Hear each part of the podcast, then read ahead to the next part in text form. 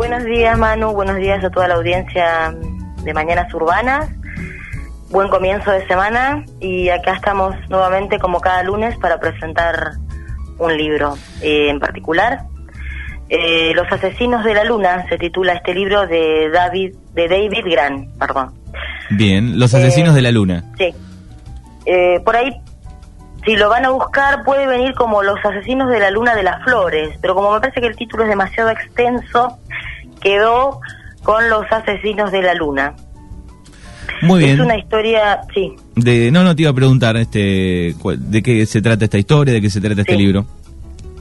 es una historia desconcertante y cautivadora. ¿eh? Tiene un, un tema muy muy profundo eh, que se trata de los pueblos originarios nativos americanos em, que en mil- por ejemplo comienza en 1870 cuando una tribu india perteneciente a Kansas no estamos hablando de, de acá de Argentina particularmente no se vio, se vio obligada a abandonar sus tierras y exiliarse en una reserva en el estado de Oklahoma.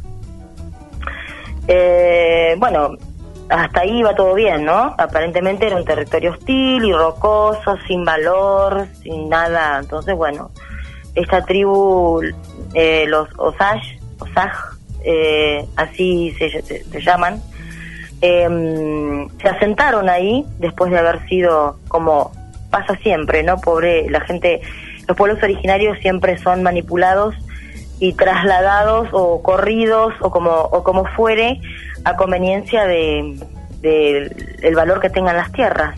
Así que bueno, eh, décadas más tarde resultó que esta reserva estaba en una de las zonas más ricas de Estados Unidos. ¿eh? Estaba eh, asentada sobre una fortuna porque había uno de los yacimientos petrolíferos más grandes de todo el país.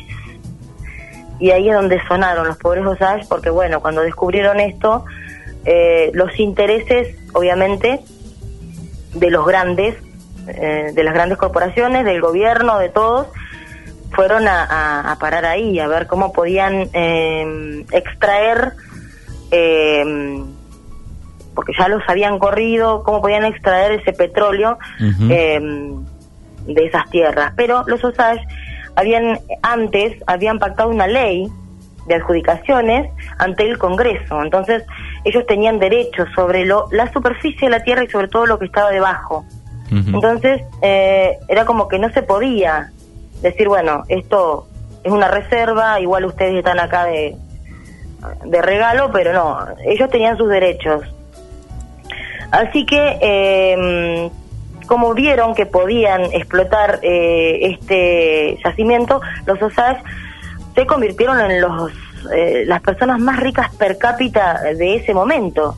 Eh, tenían autos, habían levantado mansiones eh, con criados blancos, eh, mandaban a sus hijos a estudiar a Europa, no sé, eran, era una cosa extraña, muy extraña para esa época que era más o menos en 1920, que era en, este, en el siglo pasado, no hace tanto.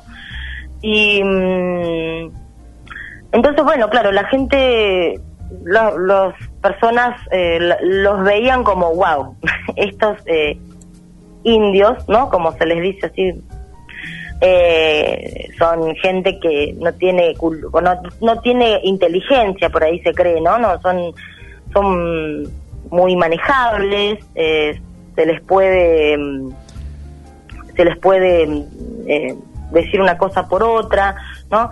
Eh, y los veían así y no, no, no, no les entraba, no les cabía semejante actitud. Y obviamente que veían tanta fortuna que no podían, eh, a la cual no podían acceder. Entonces eh, se tramó eh, una organización para conspirar contra ellos. Una organización muy bien armada, una organización muy cruenta que empezó a asesinarlos de a uno, así muy, muy, eh, ¿cómo te puedo decir? Eh, Muy, eh, muy por, muy oscuro fue el panorama, eh, mediante envenenamientos, alguno por ahí que otro aparecía por ahí asesinado a balazos. ¿Y el, el libro va relatando un poco esos casos? ¿Te va llevando? Sí, sí. El autor, eh, el autor eh, David Grant, Sí. es, eh, es escritor y periodista del New York eh, New York Times. Yo- Yorker, Ah, no, New eh, York Yorker. El otro. Entonces, él hizo una investigación muy, pero muy, le, le llevó cinco años hacerla, ¿eh? Muy, Mm. muy eh, profunda sobre esto. Y bueno, recabó muchísima, muchísima información, ¿eh? documentos, eh, fotos, eh, llegó a- hasta, hasta lo más hondo que pudo. Lo, lo más, eh, todo esto, esta bibliografía se encuentra en el libro, inclusive las fotos de, de los primeros eh, Osage, sus familias, las que fueron diezmadas también. Eh, bueno, cuando llegó, la- cuando se vio que había tanta gente, casual, qué casualidad, ¿no? Tanta gente de esa comunidad asesinada, eh, fue mm, una organización que después pasó a ser el FBI, que fue uno de los primeros casos que tuvo el FBI, y em, empezó a investigar un poquito, ¿no? A ver qué onda, qué pasa, por qué estos asesinatos. Pero bueno, había un complot tan grande, había sobornos, jurados arreglados, perjurio, obstrucción a la justicia, eh, se pasaba por arriba el gobierno, al estatal, al federal, eh, o sea, fue uno de los casos más importantes y de mayor repercusión entre blancos e indígenas Osage en los Estados Unidos. ¿Mm? Eh, bueno, ahí aparece un personaje eh, muy particular, ¿no? Que aparece como el bueno, ¿no? Que El salvador, el, el que le da... un- Pero aparece de la nada, aparece así sin nada, eh, harapiento, a caballo, nadie sabía de dónde venía, eh, era William Hall. Se había, tar- a- se había trasladado al territorio Sash a principios del siglo XX y eh, apareció ahí como amigo, amigo, entre comillas, de, eh, de los Osage. ¿m? Eh, se fue, pero poco a poco, o casualidad, se fue volviendo cada vez, cada vez más poderoso. Acumuló tierras, ganado, eh, y, y despacito así, como quien dice, llegó a controlar todo el territorio. Y fue conocido como el rey de las colinas de Osage. Controlaba toda la comunidad. Y se lo veía como un verdadero amigo de los Osage. Los Osage, bueno, pobres, eh, obviamente confiaban en él confiaban en él, en que tenía buenas intenciones, pero aparentemente fue el culpable, ¿eh? porque después, a través de esta investigación de, de Grant, Ujú. junto a otros eh, individuos, fue encontrado culpable Hal de muchos de los asesinatos de estos eh, nativos americanos. ¿eh? Eh, y había pruebas contundentes de que él había sido, había mm, muchas pruebas, ¿eh? pero bueno, fue declarado culpable y fue condenado y enviado a la cárcel.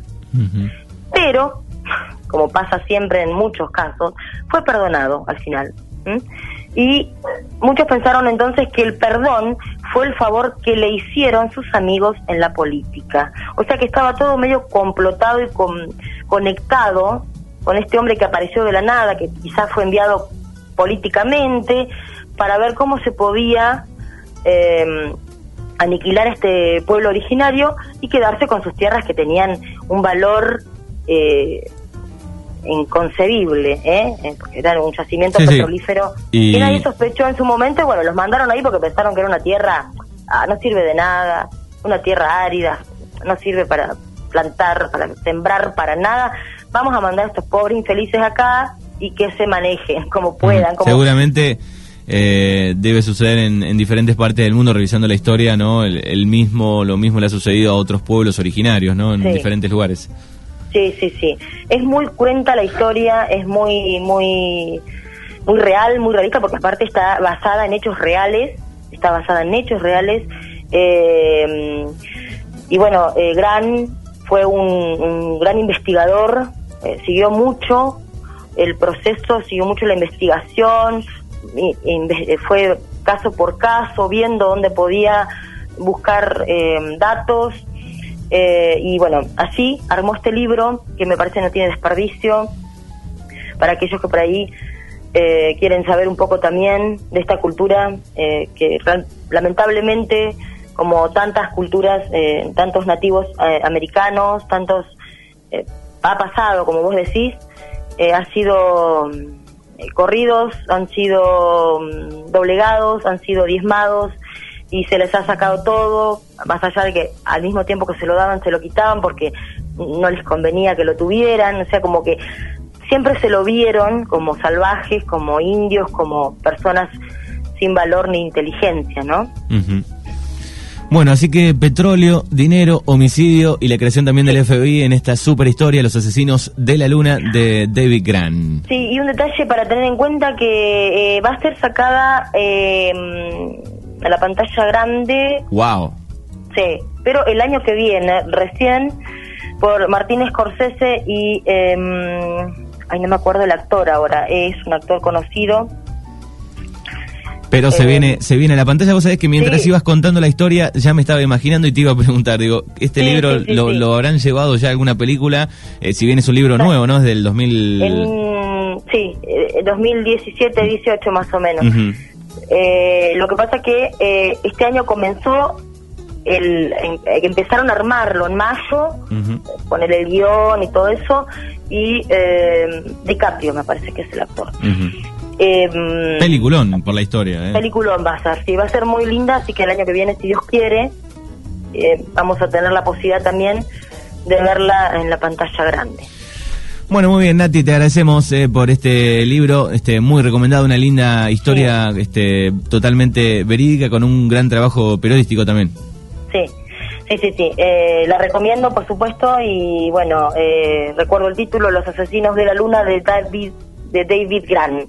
Y bueno, si me permitís, si me permitís un momentito, quiero mandarle saludos a Mónica de, Mendoza que me está escuchando, a Cecilia desde General Belgrano, y a Lourdes desde Córdoba, eh, que siempre me, escuchan vía internet.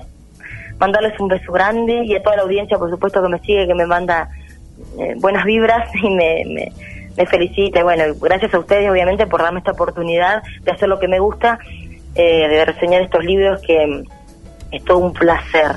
Y como último, porque si no me va a matar, no muy feliz cumpleaños a mi hijo Gianluca, que mañana cumple sus nueve añitos. y también acá siempre firme, escuchándome y tratando de no hacer ruido para que la mamá pueda hablar por radio. Bueno, muy bien, así que feliz cumpleaños y saludos para todos aquellos que siguen Libroteca todos los lunes con Natalia Urán. Gracias, Nati. Gracias a ustedes. Hasta la semana que viene. Buena semana. igualmente, buena semana.